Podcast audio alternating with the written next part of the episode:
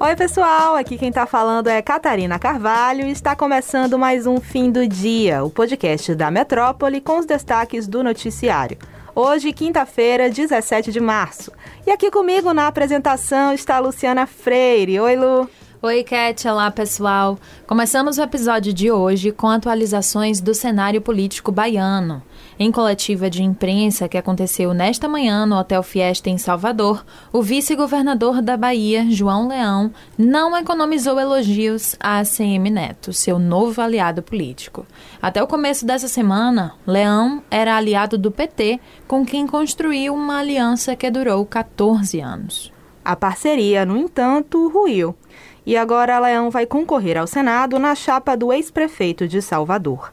Sem cerimônia, o pepista disse que já tem dois filhos, mas até agora não tinha netos. Agora eu tenho um neto, ganhei meu neto, disse ele arrancando risos da plateia. Leão ainda disse que queria passar um espanador no passado, em referência à sua longa parceria com o PT.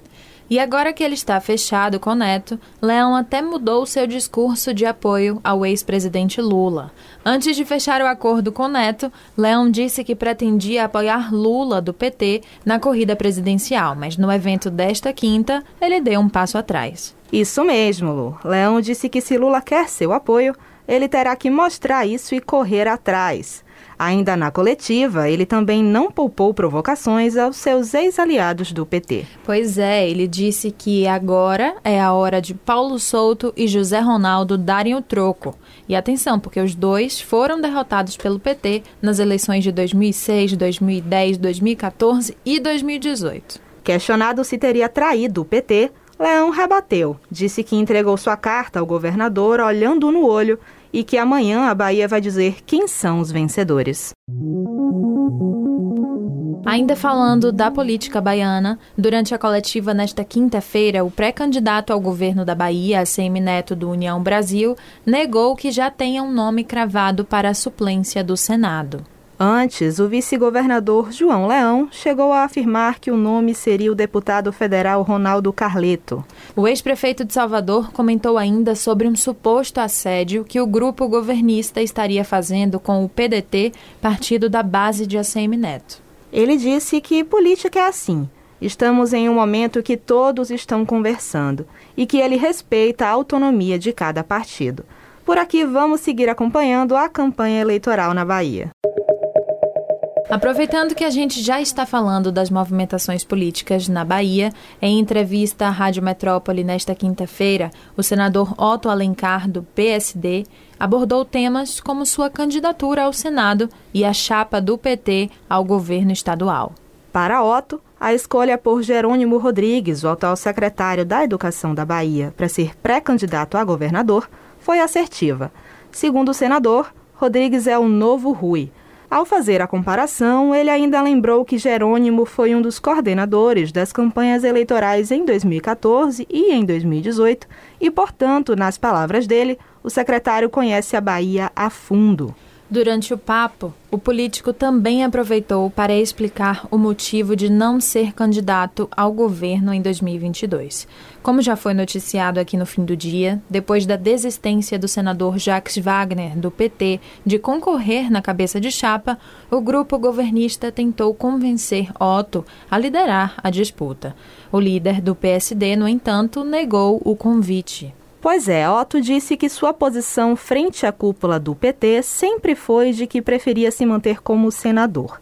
Ele afirmou ainda que chegou a manifestar esse desejo em reuniões lideradas por Wagner, Rui Costa e Lula para a decisão da chapa petista. Isso mesmo. De acordo com ele, as especulações aumentaram depois de uma conversa que teve com o ex-presidente e que, durante a reunião, nem ele e nem o próprio Lula acharam que o seu nome era o melhor para ser candidato ao governo da Bahia no momento.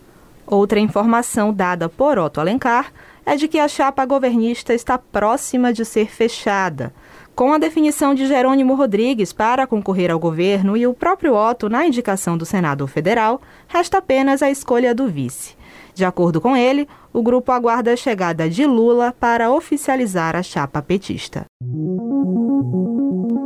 A pauta agora é educação. Ainda neste ano, a Universidade Federal da Bahia, a UFBA, deve receber 3 milhões 320 mil reais vindos da bancada da Bahia na Câmara Federal. O coordenador da bancada, o deputado Marcelo Nilo, enviou um ofício à UFBA informando do investimento.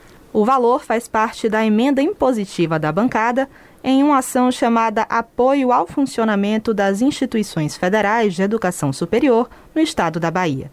A quantia é composta por recursos das cotas individuais de nove parlamentares baianos e vai contribuir para o funcionamento e aquisição de equipamentos necessários à universidade para a retomada das atividades presenciais. Em nota, o reitor da UFBA, João Carlos Sales, agradeceu aos parlamentares pela contribuição que ele considera como um grande apoio na defesa da universidade pública, gratuita, inclusiva e de qualidade. Entre os deputados que enviaram os recursos estão nomes como Alice Portugal, do PCdoB, Antônio Brito, do PSD, Cacá Leão, do PP e Lídice da Mata, do PSB.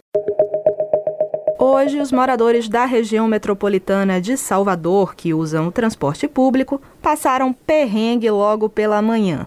Isso porque, nesta quinta-feira, sete empresas de ônibus que atendem essas localidades iniciaram a paralisação que deve durar 24 horas. Com isso, já dá para imaginar, né? As estações de transbordo que fazem a ligação da capital com outros municípios amanheceram lotadas.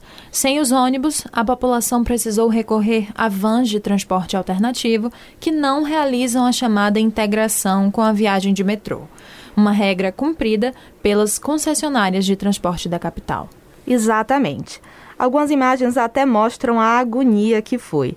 Muitos passageiros, inclusive, precisaram chegar andando à estação por não poderem arcar com o valor completo de duas passagens.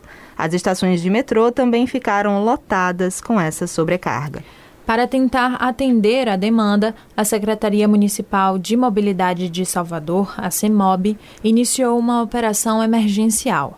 As linhas da estação Mussurunga e aeroporto que cobrem a região do centro foram reforçadas e os intervalos nas linhas de maior carregamento foram reduzidos. Além disso, a CEMOB informou que algumas linhas estão realizando viagens tanto pela Avenida Paralela como pela região da Orla.